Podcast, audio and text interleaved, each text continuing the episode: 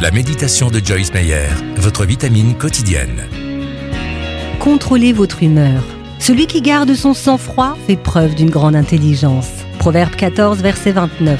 Si nous nous emportons facilement, les autres peuvent être mal à l'aise en notre présence. Apprenons à répondre positivement aux circonstances plutôt que par réaction émotionnelle. C'est ainsi que nous pourrons goûter à la puissance de Dieu dans nos vies. Dieu dit qu'une personne qui est capable de maîtriser sa colère vaut mieux que l'individu qui prend une ville. Lire Proverbe 16, verset 32. La parole nous dit, vous savez tout cela, mes chers frères, mais que chacun de vous soit toujours prêt à écouter, qu'il ne se hâte pas de parler ni de se mettre en colère, car ce n'est pas par la colère qu'un homme accomplit ce qui est juste aux yeux de Dieu. Jacques 1, verset 19 à 20. Soyez prompt à écouter et laissez Dieu vous délivrer de la colère.